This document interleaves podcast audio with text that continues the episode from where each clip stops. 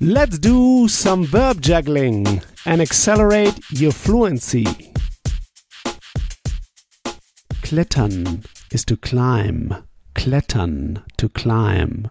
How would you say I climb? Ich klettere. How would you say you climb? Du kletterst. How would you say he climbs? Er klettert. How would you say they climb? Sie klettern. How would you say do you climb? Kletterst du? How would you say does he climb? Klettert er? How would you say do they climb? Klettern sie? How would you say do you like to climb? Kletterst du gerne? Notice we use the word gerne to express that you like to climb or that you do it gladly. Gerne.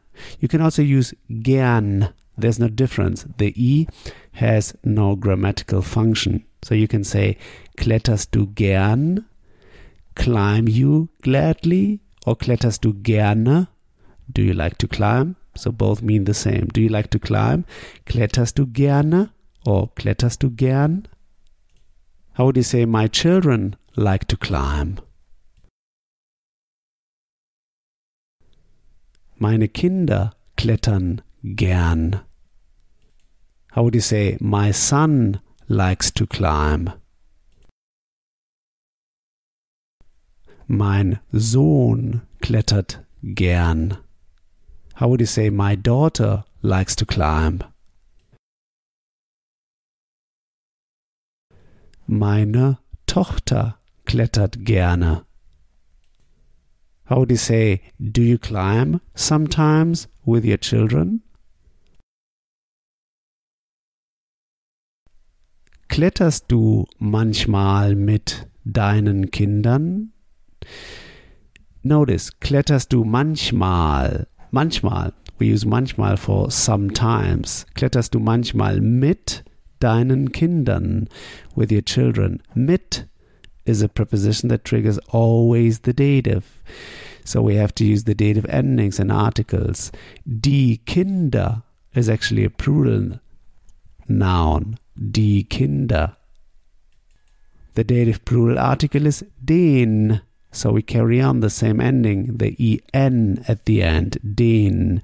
So we say mit deinen with your, mit deinen Kindern. And notice Kindern with an additional n at the end. You might remember in the dative plural, we add an additional n to the noun. Mit deinen Kindern, with your children. Kletterst du manchmal mit deinen Kindern? How would you say, I climb sometimes with my children? Ich klettere manchmal mit meinen Kindern. How would you say, sometimes I climb with my children? Manchmal klettere ich mit meinen Kindern. Now we're starting with manchmal. So at the second position, we have to follow with a verb because in German the verb is fixed at the second position. Manchmal klettere ich. Sometimes I climb I. Manchmal klettere ich mit meinen Kindern. How would you say sometimes I climb with my son? Manchmal klettere ich mit meinem Sohn. Mit meinem Sohn. Meinem with em. Why? Well, mit triggers dative. Actually, it's der Sohn, masculine, but the dative masculine article is dem with em at the end, and we carry on the same ending. So we say mit meinem Sohn. Manchmal klettere ich mit meinem Sohn. How would you say sometimes I climb with my daughter? Manchmal klettere ich mit meiner Tochter. Here we say meiner because the dative female article is der with er at the end. So we say mit meiner Tochter. Notice the pronunciation. The er at the end sounds like a, so it sounds like mit meiner Tochter. With my daughter. Manchmal klettere ich mit meiner Tochter. How would you say I climb sometimes with my daughter? Ich klettere manchmal mit meiner Tochter. How would you say I climb sometimes with my son? Ich klettere manchmal mit meinem Sohn. How would you say I climb rarely with my children? Ich klettere selten mit meinen Kindern.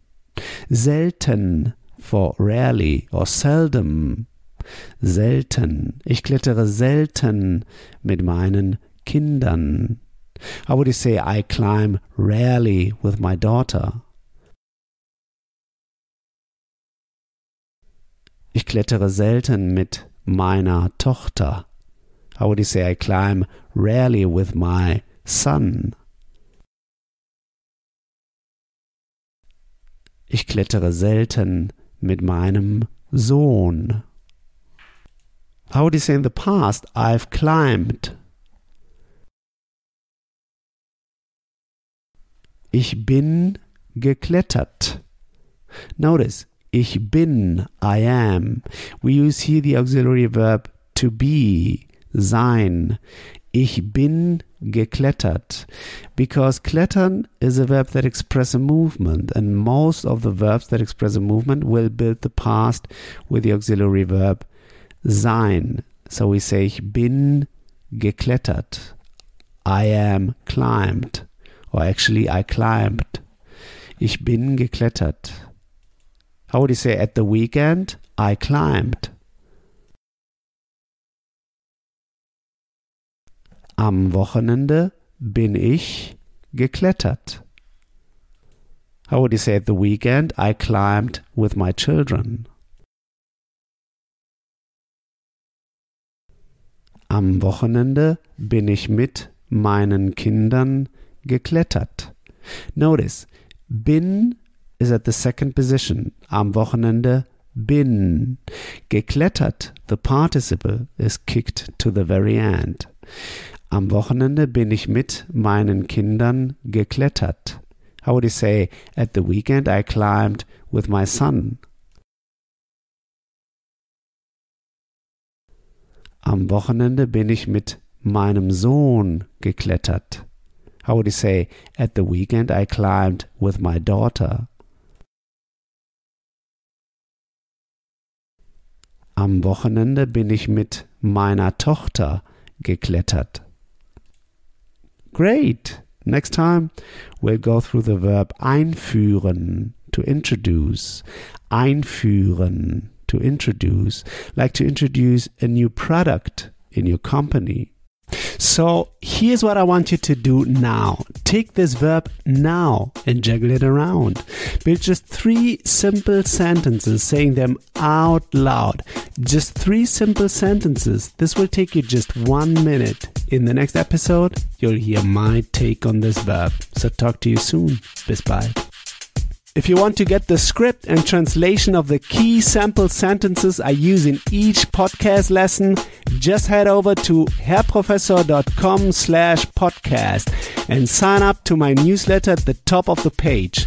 And in order to receive my emails, make sure to confirm your subscription in the first email I sent you. In each email, I will add the link to the podcast lesson and all the key sample sentences I use. Talk to you soon. Bis bald.